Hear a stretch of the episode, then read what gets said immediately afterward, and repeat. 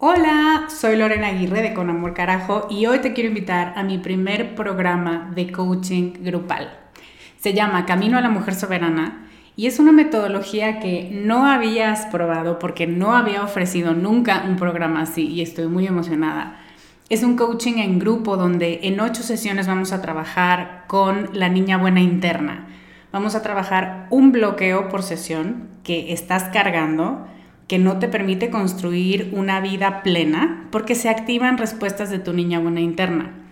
Y te voy a dar una práctica para ejercitar una habilidad que contrarreste este bloqueo y, muy importante, vas a tener el input, las vivencias y las mejores prácticas de tus pares, de otras que están igual de interesadas que tú en trabajar con esta niña y con esta soberana y de quienes te vas a enriquecer mucho.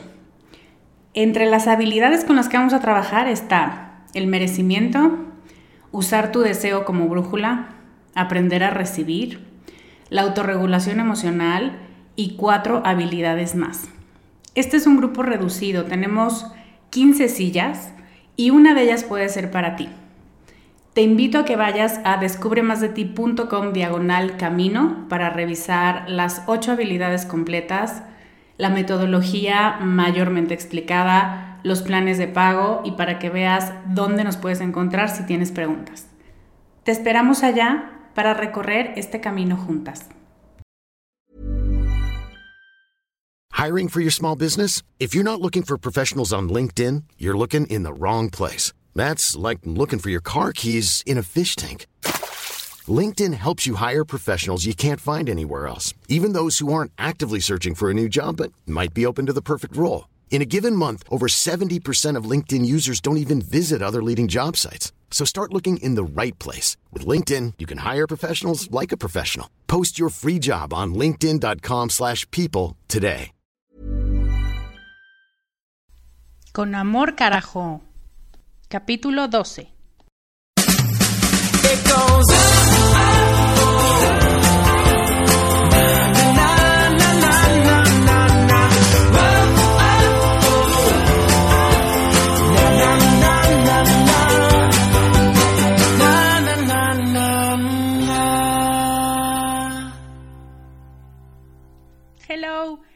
mucho gusto estar contigo una semana más como cada viernes.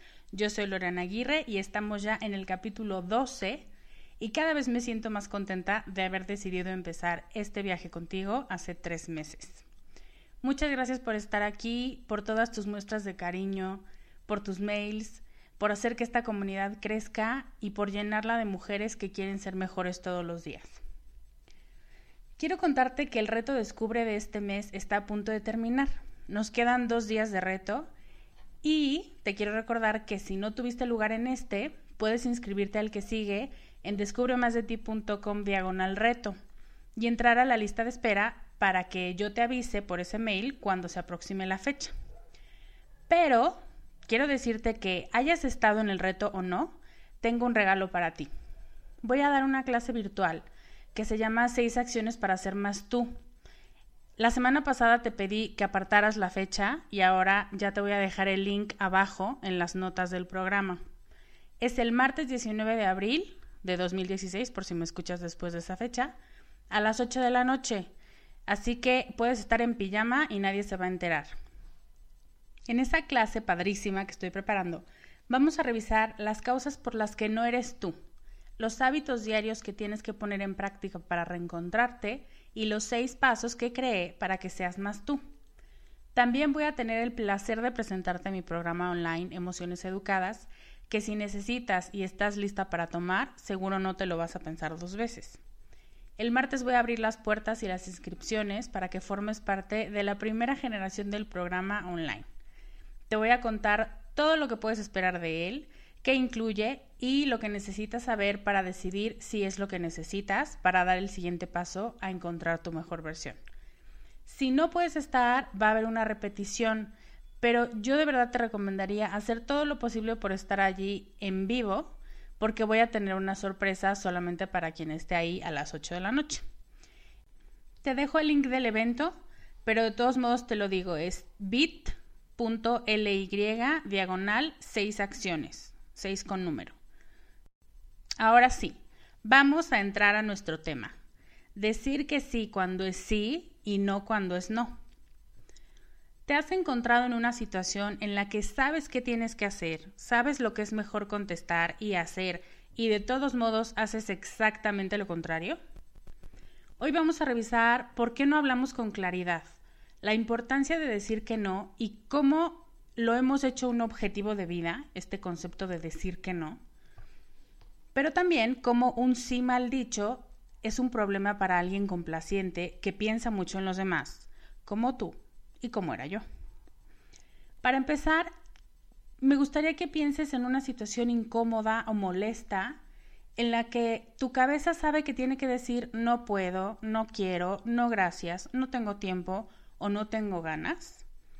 Pero tu boca dice, y además con una sonrisa la mendiga, claro, sí, no hay problema. ¿Te ha pasado? Si estás sonriendo y acabas de recordarte a ti misma diciendo algo parecido, es un síntoma de que padeces negafobia, un miedo irracional a decir que no. La verdad es que no sé si la palabra exista, pero ya sabes que a mí me gusta inventar palabras, así que bueno. ¿Qué se siente? Es como cuando vas manejando con ayuda del GPS y de repente te pasas una calle. Es ese momento en el que dices, oficialmente estoy perdida y esperas que tu aparato reaccione rápido porque esa sensación de no sé dónde estoy es horrible. Porque sabes que acabas de meter la pata, pero también sabes que no va a ser fácil regresar las cosas como estaban antes, que un retorno puede estar muy lejos, que a lo mejor te van a regresar hasta dentro de mucho tiempo. Sabes que hiciste algo que no era lo esperado o lo correcto. Vamos a ver, ¿por qué no hablamos con claridad? Existen muchos motivos por los cuales tememos decir que no, pero he notado que el motor de ellos es la inseguridad que nos da cuando antes de dar una respuesta pensamos, ¿y si piensa mal de mí? ¿Y si el otro me agarra de bajada, entre comillas? ¿Y si pierdo popularidad o autoridad frente a los demás? Van a pensar que soy una persona muy negativa, ¿Y qué tal que mi jefe, mi esposo o mis amigos piensan que tengo una muy mala actitud y que nunca quiero hacer nada? Y la lista podría seguir. Pero si te fijas, todas las frases tienen un elemento común, ¿lo notaste? El común denominador de las veces que decimos lo que no queríamos decir es que todas las dudas que se generan en tu cabeza y te impiden decir que no son ocasionadas por el miedo. El miedo que le tienes a los otros, y no porque sean el coco, sino a lo que puede pasar en tu relación con alguien más. Y es muy válido porque el ser humano es un ser social y necesita llevarse bien con los suyos para sentirse protegido y sentir que pertenece. Pero todo tiene un límite. En este caso el límite es el momento en el que el precio a pagar para que te acepten y te quieran te genera un conflicto importante contigo misma, porque atropella tus tiempos, tus intereses, tus necesidades, te atropella a ti. Quiero leerte una cita de Rafael Echeverría, que es un estudioso del lenguaje y un coach, y dice así, el decir no es una de las declaraciones más importantes que un individuo puede hacer. A través de ella asienta tanto su autonomía como su legitimidad como persona, y por lo tanto es la declaración en la que en mayor grado comprometemos nuestra dignidad. En cuanto a individuos, tenemos y podemos atribuirnos el derecho de no aceptar el estado de cosas que enfrentamos y las demandas que otros puedan hacernos. Cierro cita. Qué fuerte, ¿no? Comprometemos nuestra dignidad es la parte que a mí más me impacta. Y hacemos eso cuando no declaramos lo que deseamos y no deseamos hacer. Pero lo interesante y rescatable es que tenemos la capacidad de no aceptar las cosas como están si las podemos y las queremos mejorar o las queremos de una manera distinta. Y eso es precisamente lo que quiero hacer a continuación. En el programa Emociones Educadas, que está a punto de abrir sus puertas la semana que entra, te comparto muchos tips para decir lo que quieres decir sin sentirte mal, para tener unas relaciones interpersonales con las que te sientas cómoda y enriquecida claro para decir que no y atreverte a hacer cosas que pensabas que no podías. Tengo muchísimas estrategias en el programa, pero hoy quiero darte cuatro pautas de acción para ejercitar decir que no sin sentirte culpable. La primera es identificar las personas con las que te sientes presionada a decir que sí siempre. Una conocida mía decía que la confianza da asco y se refería a sus hijos, porque los hijos a quien más confianza le tienen es con quien más grosero se portan. No estoy diciendo que sea correcto, pero así es, porque te das permiso a ti mismo de que se te pase la mano con alguien porque sabes que va a estar ahí, porque ese alguien es confiable y normalmente ese alguien es el papá o es la mamá. Entonces, esta conocida decía eso, la confianza da asco. De pronto yo lo repito porque me parece muy chistoso. Y es que existen personas con quienes no nos da miedo ni pena enojarnos. Es más, las buscamos para desahogarnos y a veces hasta para buscar pleito, porque necesitamos que alguien nos escuche. Pero también hay otros u otras con quienes no se nos ocurre negarnos aunque toda nuestra persona nos lo exija. Entonces, en este primer punto yo te diría, identifica las personas que corresponden a este grupo. Haz una reflexión para saber qué es lo que pierdes al decir que no. Si no es más fuerte que lo que pierdes al acceder todo el tiempo, entonces tienes que empezar con un déjame checarlo o no me va a ser posible, para ir evolucionando y finalmente llegar a un no muy simple cuando sea necesario. Un no con el que no te vas a sentir culpable ni mala persona. Pero identifica cuáles son las personas que te mueven a decir que sí aunque quieras decir que no y qué presión ejercen sobre ti. Hiring for your small business? If you're not looking for professionals on LinkedIn, you're looking in the wrong place. That's like looking for your car keys in a fish tank. LinkedIn helps you hire professionals you can't find anywhere else, even those who aren't actively searching for a new job but might be open to the perfect role. In a given month, over 70% of LinkedIn users don't even visit other leading job sites. So start looking in the right place. With LinkedIn, you can hire professionals like a professional. Post your free job on linkedin.com slash people today.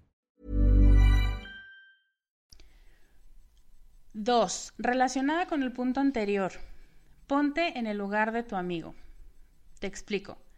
Si tú le pidieras a tu amigo que te hiciera un favor que sabes que tiene altas probabilidades de que le demande tiempo, dinero, esfuerzo o dejar un compromiso que ya tenía previamente por ti, ¿qué sería lo correcto que él te dijera?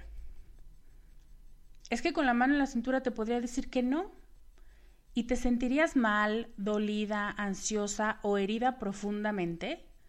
No lo creo. Porque la gente como tú y yo, cuando nos dicen que no, decimos, bueno, para la otra. Ok, no te preocupes, no pasa nada. Así que lo esperado es que quienes realmente te aman y te conocen digan exactamente lo mismo. No te los imagines diciéndote cosas horribles que piensas que te dirían. No te van a hacer berrinche ni te van a decir que nunca les pidas un favor. ¿Podría realmente pasarte eso? Sí, sí considera cambiar de amigos porque seguramente los que tienes no están correspondiendo a lo que haces por ellos. Pero creo que lo que me dirías es que no, que a tu amiga le va a valer un cacahuate si no puedes pasar a la tienda por unas tijeras de punta fina, de punta roma, ¿cómo se llama? Para su hijo, porque ya que te queda de paso la papelería. Y si le dices que no, no pasa nada. ¿Te enojarías tú por eso? Yo creo que no. Entonces, no vuelvas a los demás que te quieren los malos del cuento. Relájate. No piensan lo peor de ti. Y si estás en una relación comprometida donde hay cariño de por medio, de pareja, familiar o de amistad, lo más probable es que tampoco les importe, porque tú eres mucho más que una recogedora de tijeras, ¿no? Tercer punto, si eres de las que ayuda porque te gusta sentirte útil, Mide qué tanto se necesita tu ayuda. Invariablemente va a haber situaciones en las que alguien necesite algo. Pero eso no quiere decir que ese algo sea urgente, que ese alguien sea importante para ti, ni que tú seas la indicada para resolver la situación. Te lo voy a repetir. ese algo puede no ser urgente. Ese alguien puede no ser importante para ti. Y esa situación puede que no demande de ti ningún tipo de acción porque no está en tus manos resolverla. No hagas cosas solo porque puedes. A veces perjudicas más a quien ayudas, entre paréntesis, porque le das a entender que no tiene que hacer esfuerzo para nada, porque tú estás cerca. Y sí, eso aplica para las mamás también. Podrías hacer el trabajo de los demás, el encargo que le tocaba llevar a tu cuñada o el favor que no te cuesta nada. Pero antes de hacerlo te pido que pienses qué mensaje estás mandando. Estás mandando el mensaje tú no te preocupes, tú no tienes que hacer nada, tú solo existe, que las cosas te llegarán. Si eres mamá, es el peor mensaje que le puedes mandar a tus hijos. Y si no eres mamá, es el peor mensaje que le puedes mandar a tus relaciones porque empiezas a formar relaciones basadas en la dependencia a lo que tú haces por ellos, no a quién eres tú. Entonces, mide qué tanto se necesita tu ayuda y qué tanto realmente tú puedes entrar a resolver. Y si no puedes, estás en todo el derecho y es más, es tu responsabilidad decir que no, porque meterte de más en un tema que no te corresponde luego trae muchos problemas. 4. Cuestiona el efecto que tu no va a generar en ti.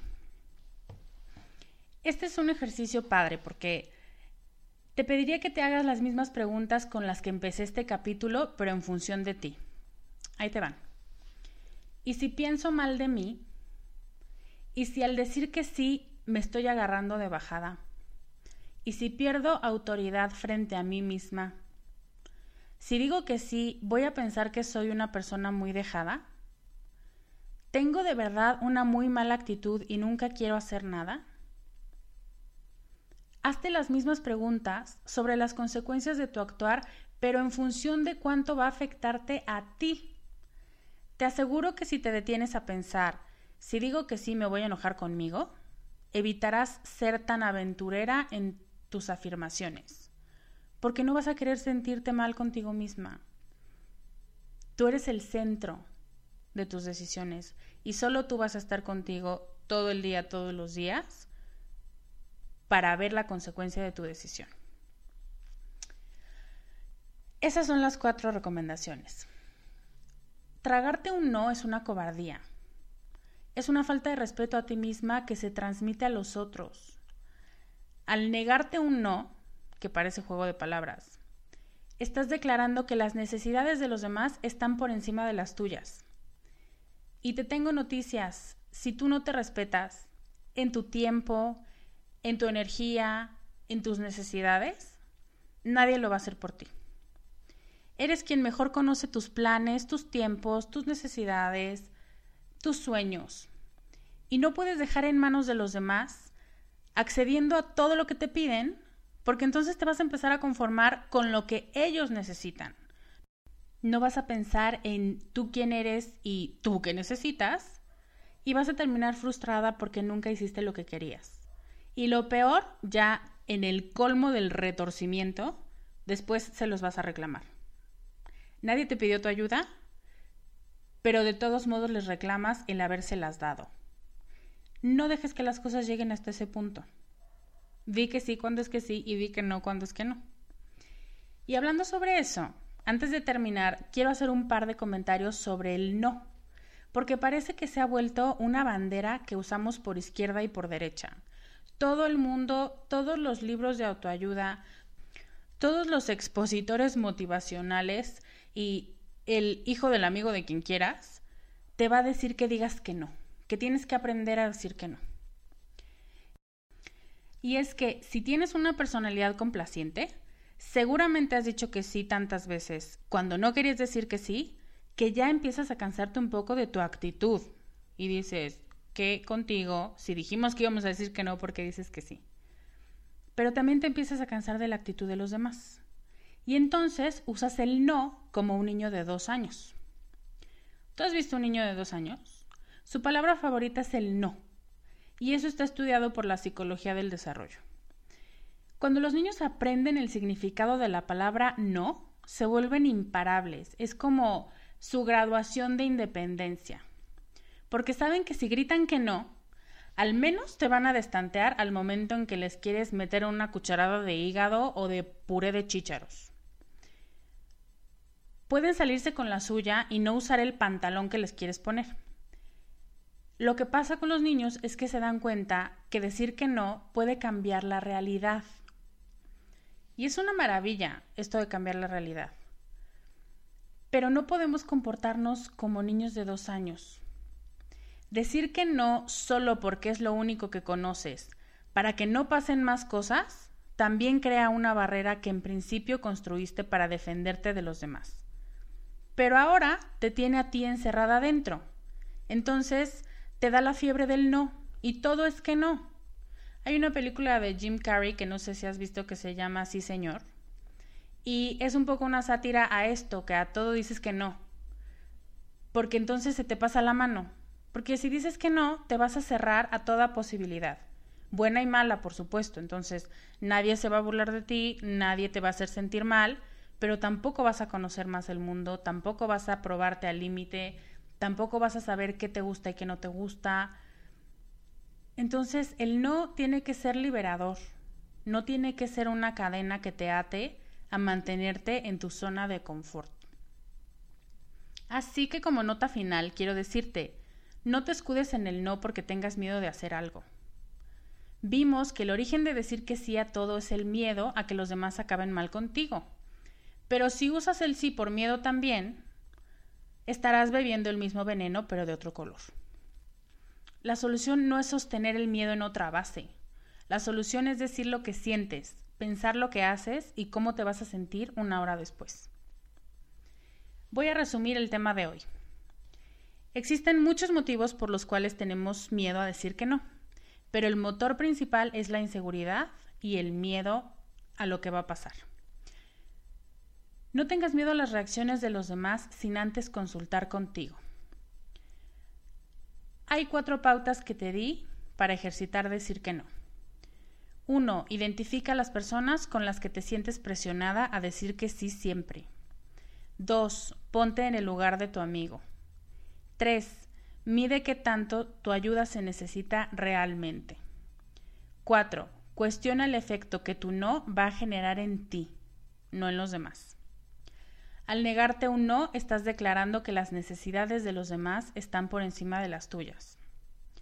El origen de decir que sí a todo es el miedo, pero si usas el sí por miedo a vivir experiencias enriquecedoras, es como tomar del mismo veneno, pero pintado de colores.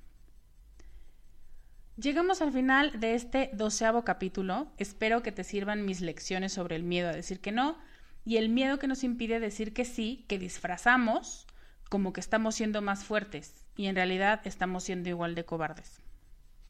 Antes de despedirme, te quiero recordar que puedes encontrar más información sobre el programa online en emocioneseducadas.com y por supuesto en la clase virtual del martes a las 8 de la noche.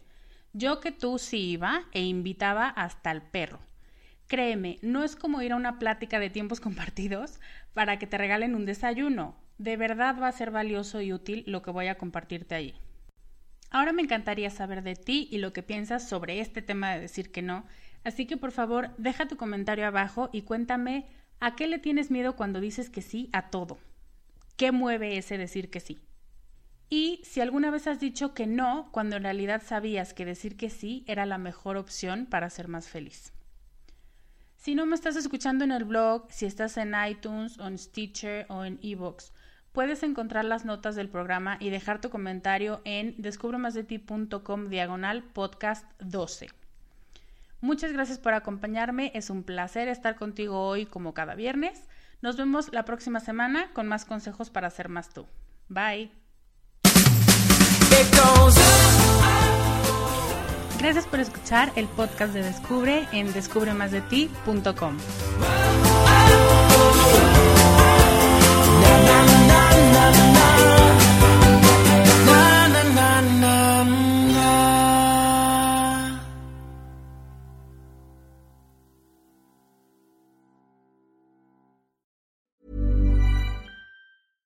Hey, it's Paige DeSorbo from Giggly Squad. High quality fashion without the price tag. Say hello to Quince. I'm snagging high-end essentials like cozy cashmere sweaters, sleek leather jackets, fine jewelry, and so much more. With Quince being 50 to 80% less than similar brands. And they partner with factories that prioritize safe, ethical, and responsible manufacturing. I love that. Luxury quality within reach. Go to quince.com slash style to get free shipping and 365 day returns on your next order. Quince.com slash style.